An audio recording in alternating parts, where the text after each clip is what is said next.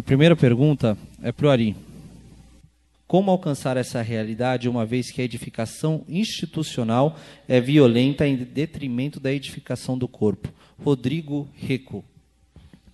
Bom, uh, se, se, a gente é, não pode mudar a instituição, a gente pode discipular pessoas. E aí eu acho que é o caminho do, da formiguinha, discipulando, criando grupos de estudo, de oração e de ação, é, vão inviabilizar a violência da instituição a médio prazo. Eu vou fazer a segunda pergunta também do internauta. Hélio Alves Carvalho. Pergunta para os dois, aí eu vou pedir para o Carlinhos responder primeiro. Qual a relação entre a teologia da libertação que é apregoada por Ariovaldo e o marxismo? É, do tempo que eu conheço o Ariovaldo, acho que ele tem admiração, como eu também tenho pela teologia da libertação, pelo papel interessante que ela exerceu na, na América Latina. Não é? Mas acho que a gente não tem pregado teologia da libertação. Eu não sei se a pessoa tem escutado bem, especialmente o Ariovaldo. O Ariovaldo depois pode falar sobre isso. Mas a gente não parte.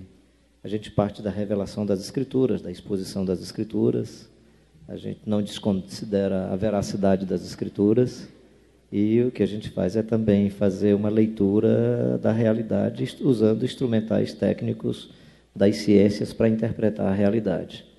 Acreditamos na morte e ressurreição do Jesus Cristo de Nazaré, acreditamos que sem o Jesus Cristo de Nazaré não tem alternativa e acreditamos que a igreja só pode fazer se fizer pelo poder do Espírito Santo. Agora, Dizer que as duas teologias, no meu entendimento, nascem no mesmo berço de injustiça e processo de empobrecimento, que as causas e as motivações podem ser semelhantes, que o contexto em que elas nascem são semelhantes, mas os critérios e os instrumentos de interpretação do texto bíblico e de resposta para a sociedade é bem diferente entre a teologia da libertação e a da missão integral. A da missão integral propõe justiça, propõe libertação, porque o Jesus Cristo é libertador e é o Deus da justiça. A missão integral propõe misericórdia, porque o Deus das Escrituras é o Deus da filantropia, da bondade, da misericórdia. O que ele diz é: deixa a mão direita fazer e não permita que a esquerda fique fazendo aplauso e marketing pessoal. Então, é, no meu entendimento, elas têm suas diferenças, mas, é, na minha percepção, elas tendem a responder uma mesma questão, que é de injustiça e de empobrecimento, mas aí não é só duas teologias. A sociedade, de um modo geral, e os meios acadêmicos, pessoas sérias, querem responder a esse contexto de injustiça e de miséria. E aí você vai encontrar até ateus que têm um discurso semelhante, porque nós estamos no contexto de processo de empobrecimento e muita injustiça. Então, se alguém disser assim, que teologia sua é essa que parece com a dos ateus? Depende, se o ateu for um cara sensível que tem e desfruta da graça geral de Deus e está lutando pela vida, eu vou lutar pela vida por ele. E se o cara se confessa evangélico que destrói a vida e é contra a vida, eu vou lutar contra ele. Bom, eu não prego a teologia da libertação, eu prego a libertação da teologia.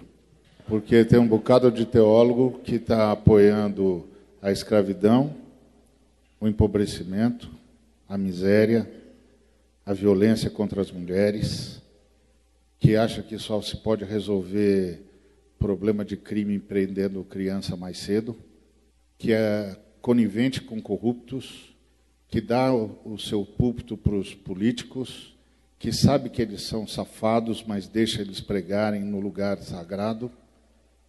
É, eu, eu luto pela libertação dessa teologia, dessa gente que se tornou conivente com o diabo dessa gente que aceita propina e que dá propina, dessa gente que corrompe e se deixa corromper.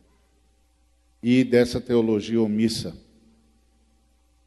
de gente que continua sustentando um sistema que só serve para 20%, pessoas, 20 da população do mundo. E que não diz que isso é injusto, e que não diz que tem de haver justiça ah, se você tivesse um carro e ele só, só rendesse 20% da sua potência, você diria que ele tinha um problema que precisa de conserto. Tudo que eu digo sobre esse sistema é que esse sistema só atinge, só beneficia 20% das pessoas. 20%. que tem um bilhão e cem milhões de pessoas que vão morrer de fome, vão morrer por inanição.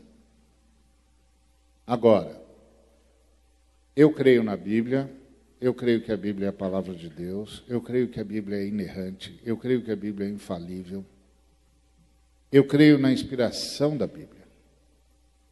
Eu sou ortodoxo, eu creio em Jesus Cristo, creio no seu nascimento virginal, creio na sua morte, creio na sua ressurreição. Eu creio em cada um dos livros da Bíblia. Eu não aceito as premissas dos liberais. O problema é que eu chamo de injustiça o que é injustiça. E algumas pessoas acham que quando você diz que algo é injusto, e se o que é injusto é algo que elas privilegiam como seu sistema, ou seja lá o que for, então você, então você é da teologia da libertação. Não, eu sou da teologia da missão integral. Teologia da missão integral acredita que a justiça tem de correr como um, um rio que nunca seca um ribeiro perene.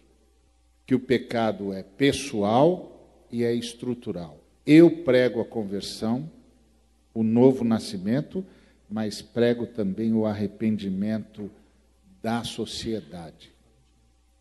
A sociedade tem de se arrepender.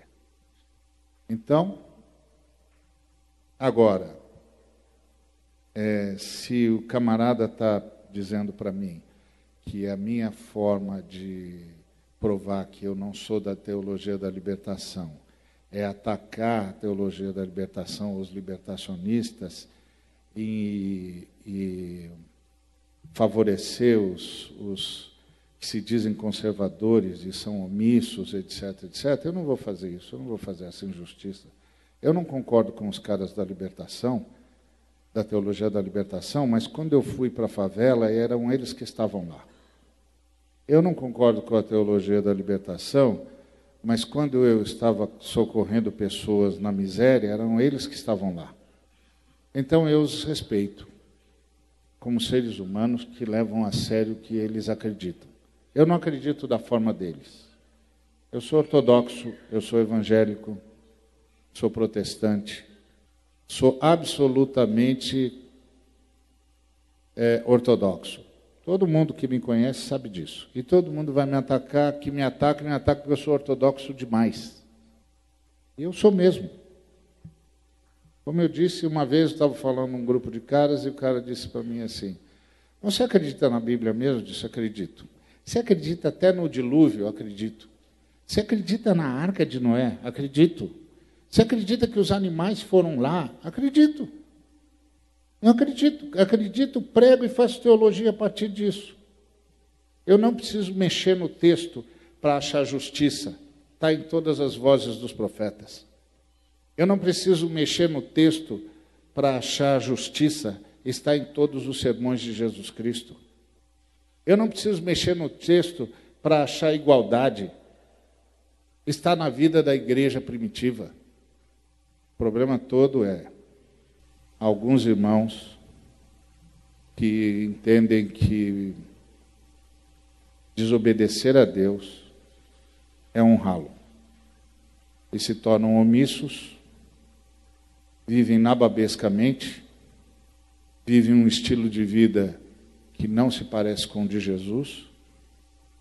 E quando encontra alguém que diz que isso é pecado, como não tem argumento, atacam a pessoa. Tá bom. Bom, que Deus os abençoe e que dê a eles e a mim ocasião de arrependimento onde precisarmos e que na sua misericórdia, graça e bondade infindas nos mantenha no seu caminho, sonde-nos, conheça o nosso coração, prove-nos, conheça os nossos pensamentos e veja se há em nós algum caminho mau e nos guie pelo caminho direito. Os irmãos estão esperando que eu vá atacá-los? Não vou não. Irmão, é problema de Jesus, não é problema meu. A última pergunta, irmãos. Eu recebi outras aqui, mas devido ao tempo a gente só vai fazer a última pergunta, tá? Vai para o Carlinhos Queiroz. É, como distinguir se a voz que eu ouço na minha mente é a voz do Espírito ou se é a voz da minha carne? Das minhas emoções ou sentimentos ou é o demônio? Eu devia ter perguntado uma coisa mais, mais fácil, o nome. O nome da minha mãe,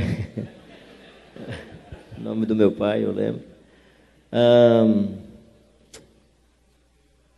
uma das coisas que a palavra de Deus diz é quando o profeta fala, a comunidade, os outros é, escutam e tentam discernir. Né? Eu creio que uma das maneiras como nós podemos ouvir a voz de Deus é nesse, nessa informação da vivência comunitária, especialmente com homens e mulheres que sejam reconhecidas ou reconhecidas dentro da comunidade como pessoas de sabedoria. Então, a maneira da gente perceber a voz de Deus é dentro desses contextos. Em ambientes é, avessos à vontade de Deus, momento de, da mais extrema oposição, é, discernir na linguagem da vara de amendoeira, no, na argila que está na mão do oleiro, é, é, discernir a partir da planta que fala e Deus falando da sassa, conversa com Moisés, na jumentinha que fala com, com o Balaão, né? ou seja, é estar sempre atento. Eu acho que a coisa mais importante é termos o compromisso e o fascínio de escutar e obedecer à voz de Deus. Eu já tive momentos na vida que tinha que decidir se vinha embora de Angola ou não, se tirava a família ou não, o país em guerra. E a voz de Deus, para mim, foi num contexto em que foi lata de creme de leite que falou. Então, se você já viu jumenta falando ou não viu, vara de amendoeira, foi 24 latas de creme de leite dentro de uma caixa que uma senhora foi oferecer à minha família. Eu entendi aquele gesto de bondade, de graciosidade, como Deus dizendo: Ó, oh, meu filho, eu não estou atendendo o seu apetite por creme de leite. Eu estou apenas dizendo que estou ouvindo a conversa de vocês, a falta do creme de leite. Eu coloquei a caixa aí para você perceber que eu estou com vocês nessa história. Não estou dizendo que essa é a regra para todo mundo, mas foi naquele momento de dificuldade, de muita tensão, que não dava para ouvir através, até as orações eram confusas por conta da minha emoção e também do estado de situação em que estava Luanda naquele momento, foi voz de Deus para continuar no país e ficar com a família. Outras vezes eu já tomei decisões e depois da decisão tomada, achando que era de Deus, é que eu percebi a mancada que eu dei e descobri que tinha pisado na bola. E aí fui socorrido por irmãos, por pessoas e ajudado por Deus. Não é?